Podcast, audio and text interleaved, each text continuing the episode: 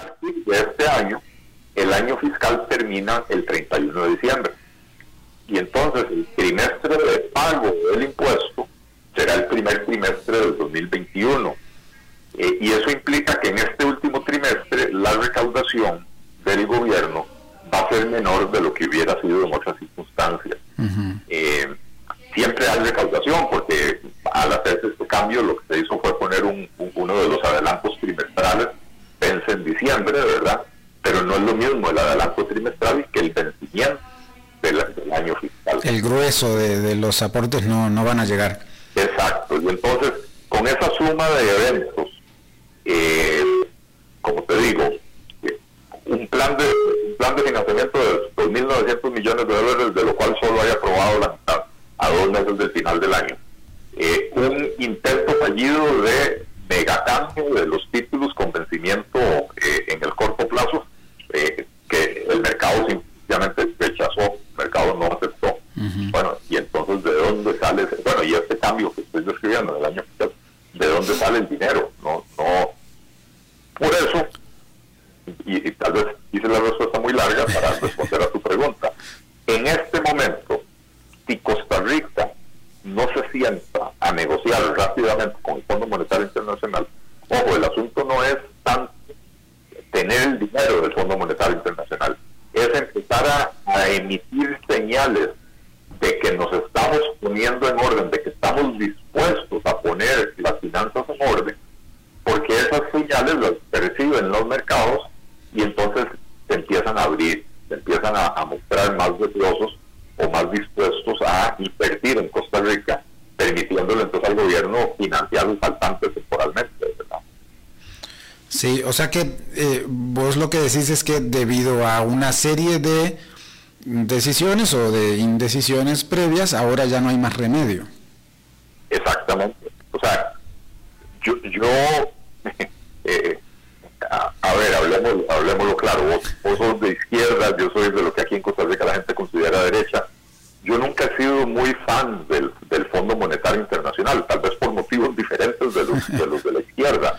Eh, yo no soy fan del Fondo Monetario Internacional porque yo simple y sencillamente creo que los países deben de tener la capacidad de, de tomar sus propias decisiones, de ponerse en orden. Con los recursos que tenga. Con lo, bueno, con los recursos que tenga, eh, eh, pero cuando uno va al Fondo Monetario Internacional, Fernando, es porque, porque ya fracasó. Está liquidado. El Fondo Monetario no es un banco normal, es lo que se llamaría un banco de última instancia o un prestamista de última instancia.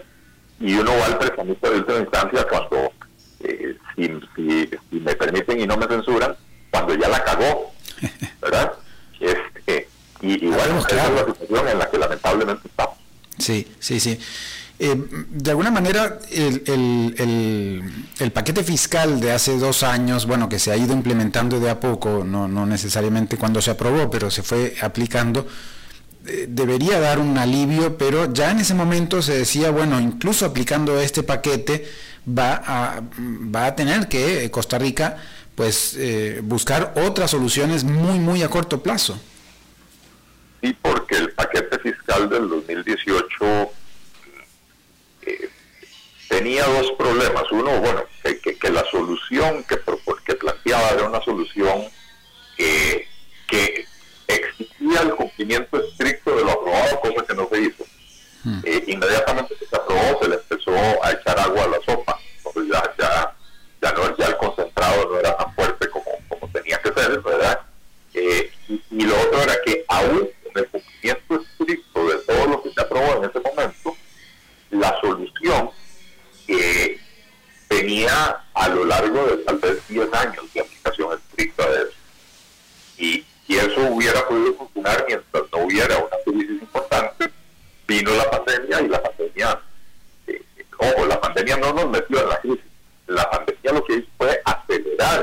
Profundizar. Profundizar y acelerar lo que ya venía encaminado. Eh, entonces, eh, eh perdí el hilo. bueno, no, no, que, que, mm, estamos en una crisis de hace, de hace tiempo que pues, se profundiza con la pandemia y que el, el, paquete fiscal de hace dos años pues no necesariamente iba a solucionar ya de por sí para el, para el resto del tiempo y mucho menos con pandemia. Correcto, y, sobre todo, Fernando, porque el, la reforma fiscal del 2018 no atacó el, el origen del problema, sino que atacó los síntomas. El déficit fiscal es el síntoma de un problema que es una política fiscal errónea. Costa Rica durante los últimos 12 años ha seguido una política de gasto deficitario creciente. Eh, la recaudación del gobierno históricamente en Costa Rica ha, oscilado en el rango de 14, 14 y medio, digamos 13 y medio a 14 y medio por ciento del PIB. Eh, en, en, tiempos muy buenos llega al 14 y medio, en el 2007-2008 llegó al 15% del PIB la recaudación, eh, y en tiempos de crisis baja al 13 y medio, 13%. Eh, ese es el rango en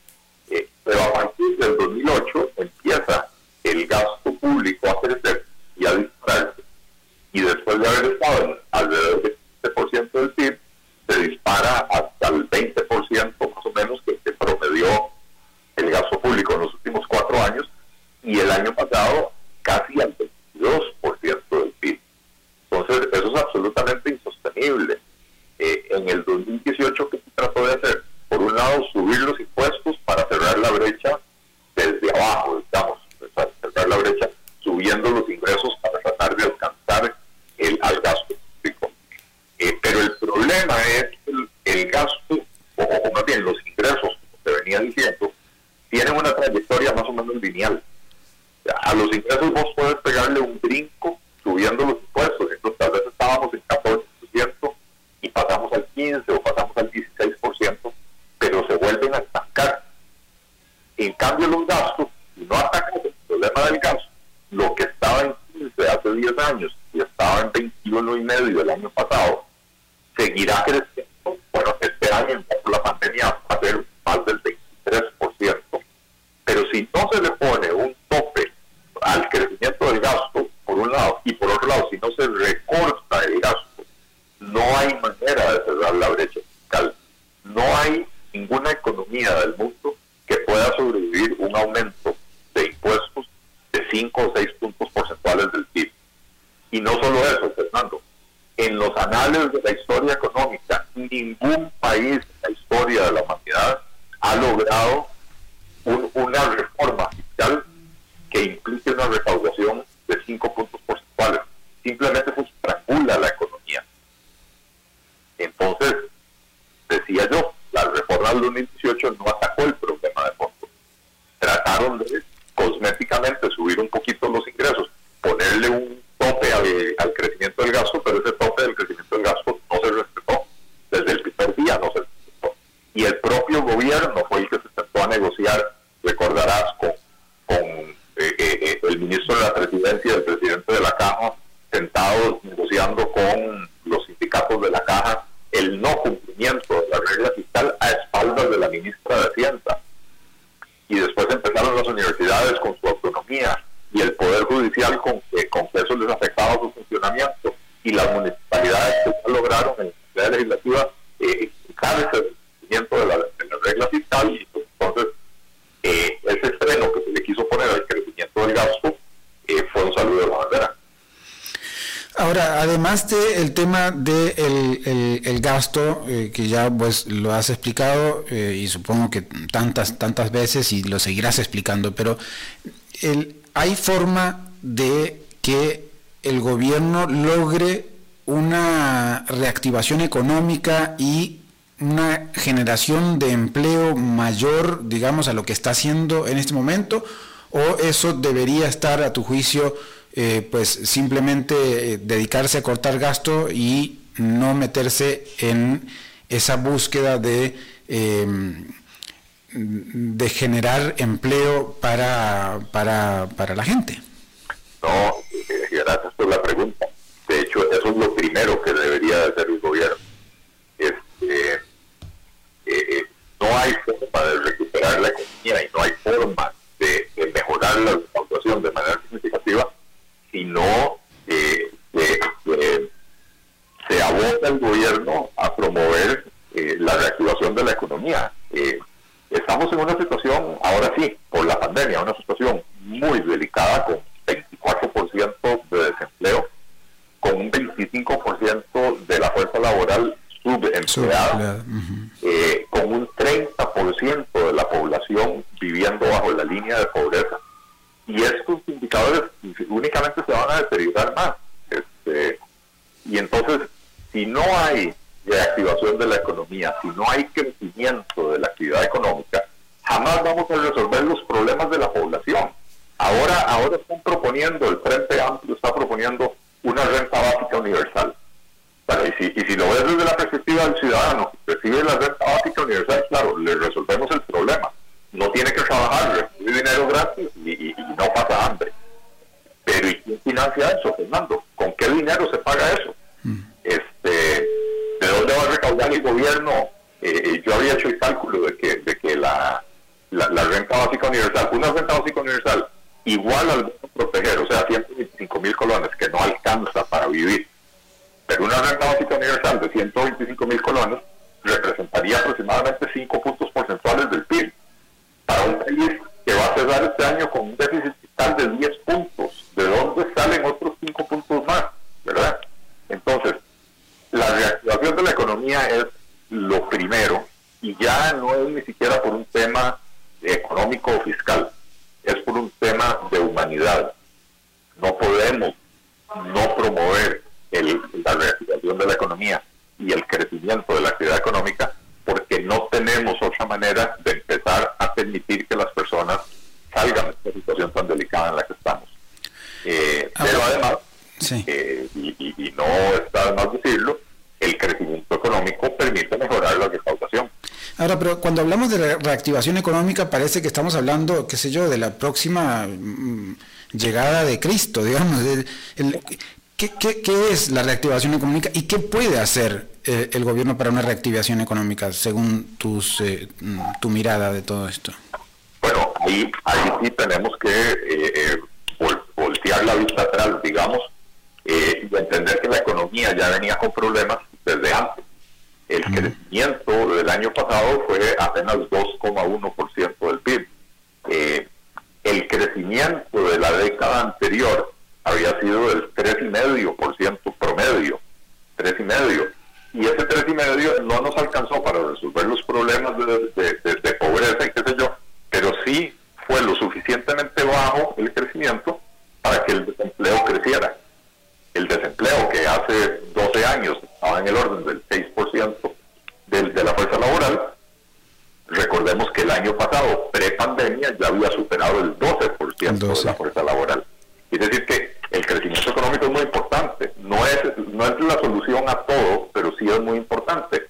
Eh, Ahora, pero ¿puede el gobierno eh, generar empleo? Porque cuando lo hicieron en 2008 con el plan escudo y tal, también le llovieron críticas. Bueno, es que, es que eso no es crecimiento económico.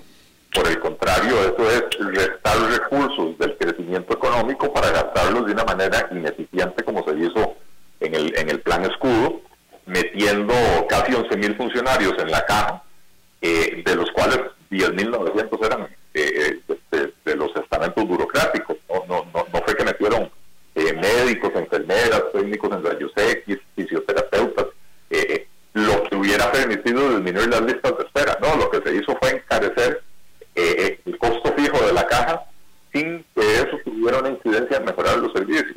Pero no solo en la caja, 11.000 en la caja, fueron casi 50.000 funcionarios en el sector público. Eso no es reactivación económica. Reactivación económica pasa por empezar a eliminar el montón de trabas que existen en Costa Rica al, al, emprendimiento. Eh, eh, el hecho de que los, los permisos, para obtener un permiso de, de funcionamiento, eh, Costa Rica eh, tenés que dedicar más o menos el equivalente a un mes y medio de ingresos. Eh, y que hay una cantidad de trámites, eh, o sea, imagínate que esto es el permiso de funcionamiento, ¿verdad? Antes de empezar a generar tu negocio, ya tenés que haber gastado un mes y medio de ingresos obtener los permisos. Y esos permisos se, pueden pues, tardar varias semanas, y entonces es tiempo que, en el que no está generando, pero está gastando, ¿verdad? Sí, me ha tocado, me ha tocado en lo personal. Bueno, este, y, qué dicha, digo, no, no porque te desee del mal, sino porque eh, poder dar fe de que así no es posible para un país que, ¿verdad? entonces, eliminar las trabas que hay para, para la actividad económica. el sistema tributario costarricense es un sistema que está diseñado para ahuyentar la inversión, y me refiero a la inversión productiva, ¿verdad?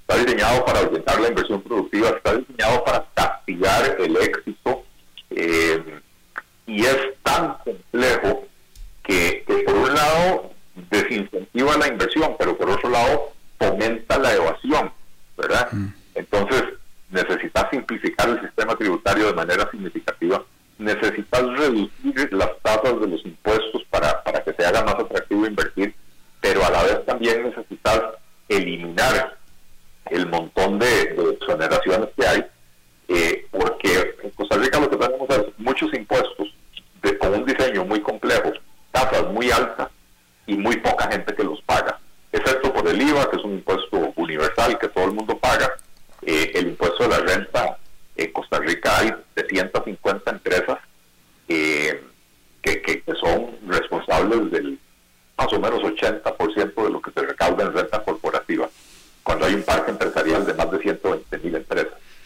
Eh, eh, el impuesto al salario en Costa Rica lo paga más o menos el 15% de los asalariados. todo el resto está exonerados. Entonces, tenés el problema de que, de que cuando decir subamos los impuestos, en realidad está subiendo los impuestos a los que ya pagan y ya pagan mucho, ¿verdad? Entonces, por todas partes hay trabas a la inversión, hay trabas al emprendimiento, eh, regulaciones excesivas, trámites, eh, eh, eh ¿cómo se llama? engorrosos, ¿verdad? Entonces, la reactivación económica trata de eso, ¿verdad? De empezar a eliminar todo ese tipo de, de, exoneraciones. Yo estuve durante muchos años en el negocio inmobiliario, construcción y venta de apartamentos. Y entonces resulta, Fernando, que para vos poder obtener los permisos, tenés que lograr unos planos perfectos. Esos planos al ingeniero perfectamente le sirven para sacar una tesis de, maestría en, en MIT o en cualquiera de las mejores universidades del mundo. Los planos tienen que ser perfectos. Una vez que empezás a construir, la fiscalización es prácticamente nula. Y entonces sucede lo que lamentablemente sucede en este país, ¿verdad? Que aprobaste planos para un edificio de tres pisos y como nadie se inspecciona, hiciste un edificio de cinco pisos. Lo, aprobaste con una cierta estructura calculada para resistir sismos y entonces a la hora de construir te ahorras un poco en varilla y con cemento, cemento más aguado del que deberías, etcétera. Entonces viene un temblor y, y se cae o, simplemente hay un deslizamiento porque no le hiciste los, los cimientos como tiene que ser. Entonces, en, otros países, ¿qué hacen? En otros países vos presentar los planos eh, y el profesional o los profesionales que firman esos planos y los profesionales que además firman la, supervisión de la obra, ponen en juego su reputación y su eh, licencia para ejercer la profesión, porque si algo pasa con esos edificios o si en una inspección posterior se detecta que no se está cumpliendo con las regulaciones, eh, eh, el, el, profesional puede perder la licencia para, para trabajar, ¿verdad? Entonces se presenta una declaración jurada y con la declaración jurada no perdés 14 meses en permisos, empezás a construir y, y dedicar los recursos a fiscalizar en obra en vez de a fiscalizar planos de papel que después no se cumplen, mm. ¿verdad? Entonces, ese cambio de enfoque del, de la verificación a priori a la verificación durante la operación lo podemos aplicar en todas partes, para los permisos de salud, para los permisos de funcionamiento de los locales, etcétera. No tiene ningún sentido que vos pases seis, ocho semanas tratando de obtener un permiso para poder abrir un una sodita o una panadería o, una barbería, ¿verdad? Eh, entonces hay muchísimo que se tiene que hacer para, para poder reactivar la economía, pasa por un cambio de enfoque y, Eh, y esto es muy difícil porque en la mentalidad estatista hay que controlarlo absolutamente todo, aunque no haya plata para poder controlar lo que tiene que hacer. Voy con una pregunta de, la audiencia. Em, se incluyó, dice, por primera vez la participación ciudadana eh, como em, elemento innovador por medio de una consulta pública, conscientes de la importancia que desempeña la ciudadanía en los procesos de planificación. De esta manera se incorporó la opinión de los habitantes, así como de diversas organizaciones, con el fin de brindar un aporte al gobierno y demás tomadores de decisiones para focalizar las acciones que se ven que se van a trabajar durante los próximos cuatro años de acuerdo con las necesidades reales de la población. Eh, bueno, no pregunta, pero genera un comentario alrededor de la participación ciudadana, digamos, en la formulación de, de, política pública, ¿no? Sí, bueno, yo creo que, volvemos al, digamos que cerramos el círculo y volvemos al principio. al diálogo yo creo en, en, el diálogo ciudad, en el diálogo social eh, y yo sí creo que tienen que existir instancias de participación ciudadana en la formación de las políticas públicas, o sea, hay que escuchar a la ciudadanía lo que la ciudadanía quiere, lo que la ciudadanía propone, pero eso no implica desechar el criterio técnico y el criterio experto. Al final de cuentas, eh, eh, en los diálogos en los diálogos sociales las personas pueden manifestar deseos, algunos de los cuales tendrán buen asidero y otros no, tendrán fundamento en la técnica, en la ciencia, en el conocimiento, etcétera, ¿verdad? Eh, pero como te decía, ese es un diálogo que tiene que ser permanente y sobre todo tiene que ser permanente en una situación como la que está viviendo Costa Rica digamos, la situación política desde hace 20 años, donde no hay, se rompió el, bipartidismo, nadie llega a gobernar con mayoría, eh, y entonces para legitimar y para darle, eh, digamos, un mandato claro al gobierno, es necesario el diálogo permanente. Pero hay que saber en qué fase y en qué etapa se hace ese diálogo, y también hay que saber en qué momento hay que pasar a la acción. El diálogo no puede ser utilizado como una herramienta para posponer la toma de decisión. Ahora, en el diálogo casi siempre es forzado por circunstancias eh, determinadas, digamos, o bien eh, una exigencia desde un grupo mm, determinado mm, por sus distintas formas que quiera exigir las cosas, pero nunca se ha generado un diálogo eh, o no, no voy a decir nunca, pero eh, son pocas veces y, generalmente en temas muy delimitados que se generen diálogo, vamos a decirlo así, en tico por las buenas. Bueno, porque, porque nos hemos mal acostumbrado a, o, tal vez nuestros gobernantes se han mal acostumbrado al pleito, a, al pleito, a no escuchar, a, a, pensar que porque en segunda ronda obtuvieron un millón trescientos mil votos, eh, son lo más popular del mundo y, todo el mundo los apoya. No lograron entender ni Guillermo Solís ni Carlos Alvarado que de ese millón trescientos mil votos que cada uno logró en segunda ronda, había un millón de votos que no eran de ellos, era un millón de votos de personas que votaron contra la otra opción. Por lo único que, consideraban potable. por lo menos malo. Sí, ahora, el, en, este tema de, lo de, lo técnico que mencionabas, que mm, producto del diálogo no necesariamente se pueden operativizar las cosas porque hay que ver si son viablemente, si son viables a nivel técnico. Eh, recientemente hubo unas propuestas de generar una especie de gobierno tecnocrático en donde mm, Carlos Alvarado se haga un lado y nombre un ministro de la presidencia poderoso. ¿Qué, qué pensás de eso? Eh, me, parece que fue un desafío eh, proponerlo de esa manera. Eh, ciertamente creo que Carlos Alvarado tiene que reconformar su gabinete, pero también reconozco que si en este momento él se pone a intentar reconformar el gabinete, probablemente nadie le va a aceptar. Y puede ser peor. A ver, empezó a gobernar con lo que se suponía que era el equipo de primera división ese equipo de primera división se, han ido han ido eh, destituyendo algunos, a, otros los han contratado equipos más grandes, lo, que sea, ¿verdad?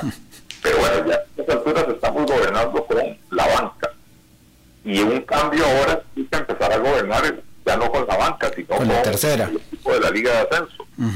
este y, y sobre todo, Fernando, un gobierno que, un, presidente que no ha demostrado lealtad para sus funcionarios, un, presidente que nombra una ministra de Hacienda que, que le hace todo el trabajo sucio, de, o sea, el trabajo feo de, tomar decisiones de recorte del gasto incluso antes de la, de la aprobación de la reforma fiscal.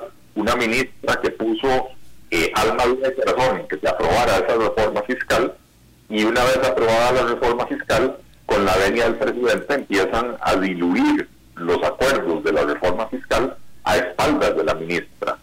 Y lo mismo le hicieron a Rodrigo Chávez y lo mismo le están haciendo a Elian Villegas, quien confesó la semana pasada que él ni siquiera sabía que estaban negociando la, convención colectiva en el MEP. Aunque en una convención colectiva, por definición, estaba ministro de Trabajo, ministro del Ramo y ministro y alguna representación del Ministerio Ministerio de Hacienda. Tendría que estar, mm. porque recursos públicos, pues el que los maneja tendría que estar ahí, ¿no? Pues normalmente están. Sí, bueno, pues, pues el ministro de Hacienda, Elian Villegas, dijo que él no, no sabía que que, se estaba negociando esto y mucho menos que se iba a firmar cuando se firmó.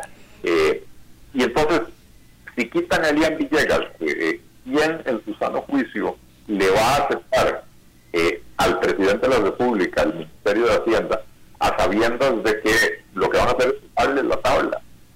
Eh, pues realmente es una, es una situación muy complicada. pero yo sí creo que el presidente debería de reconocer que tiene una debilidad estructural en su gabinete tiene un, ministerio, un ministro de la presidencia que, que, no suma, más bien resta, ¿verdad? Resta y divide. Este, tiene, tiene un ministro de Hacienda que le reconozco la, la voluntad, pero, pero no, no está preparado para ese cargo, para otros sí, pero para ese no, ¿verdad? Eh, tiene un gabinete económico donde no hay un solo economista. Eh, tiene un equipo social que no, no entiende cómo se hace el diálogo social.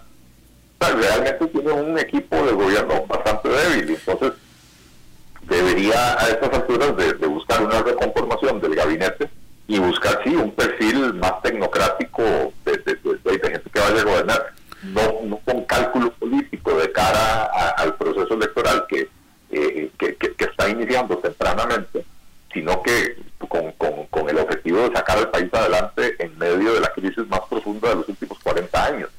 Ahora, eh, Eli, vos has hablado con el presidente, sobre todo al inicio, me, creo recordar que has hablado con, con el presidente. Em, si te llama ahora, y ya estamos terminando, ¿verdad? Entonces, en resumidas cuentas, ¿cuáles serían las tres cosas que le dirías? A ver, bien resumido, porque nos quedan dos minutos. Eh, ¿Qué le dirías al presidente en este momento? Le, diría lo, que he venido diciendo públicamente. Eh, no salimos de este problema sin, uno, reactivación de la economía, dos, recorte del gasto público y tres, reforma del Estado. Por, bueno, para mí la reforma del Estado es parte del recorte del gasto público porque la única forma de hacer que el recorte del gasto sea sostenible es eliminando las duplicaciones, los desperdicios, eh, las ineficiencias que se dan en el sector público. Y hay maneras de hacerlo, incluso sin reducir la prestación de los servicios, ¿verdad? Eh, entonces le diría, presidente, eh, apoye inmediatamente la aprobación de la, de la reforma del empleo público, porque la, perdón, la reforma del empleo público, eso sí, incorporando a los funcionarios actuales en la eh, eh, la cuestión del salario global, porque de lo contrario no se genera ningún ahorro, eh, y también con el tema de las convenciones colectivas que, se ha explicado. Eh, entonces, ese proyecto de ley ya está muy avanzado, está, está listo para ser dictaminado en comisión y podría pasar a plenario inmediatamente. Entonces, apoye que ese proyecto se le introduzcan las reformas que se tienen que hacer, que se apruebe rápidamente, porque eso empieza a mandar señales fuertes hacia los estados y hacia los organismos financieros de que, de que estamos tomándonos en serio el tema de, la profunda crisis fiscal que estamos viviendo. Eh, así que, reactivación de la economía y, orden, orden en las finanzas públicas en este momento es, todo lo que puede hacer. Muy bien. Bueno, pues hemos eh, llegado al final, Eli. Eh, bueno, Sí, sí, sí. Muy bien, pues un par, un par, de preguntas porque tuve algún problema con eh, la conectividad, pero bueno, por lo menos eh, cumplimos con este martes de Eli Feinzag aquí en a las 5 con Alberto Padilla. Muchas gracias, Eliezer Feinzag, por estar eh, siempre aquí conectado. Muchas gracias a vos, Fernando Francia. Un placer conversar con, con vos siempre. Este, y bueno, creo que nos escuchamos la próxima semana también. La próxima, sí, sí, nos vemos o nos escuchamos. Pura vida. Bien. amigos, amigas, y para ustedes también es todo lo que tenemos por hoy.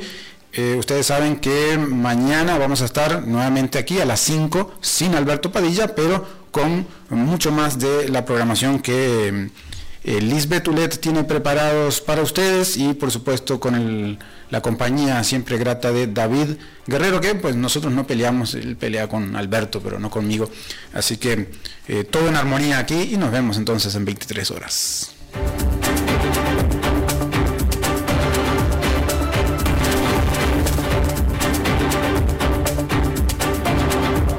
Concluye a las 5 con Alberto Padilla un programa diseñado con el objetivo de llevarte diariamente un tema de actualidad, acompañado siempre de reconocidos editoriales.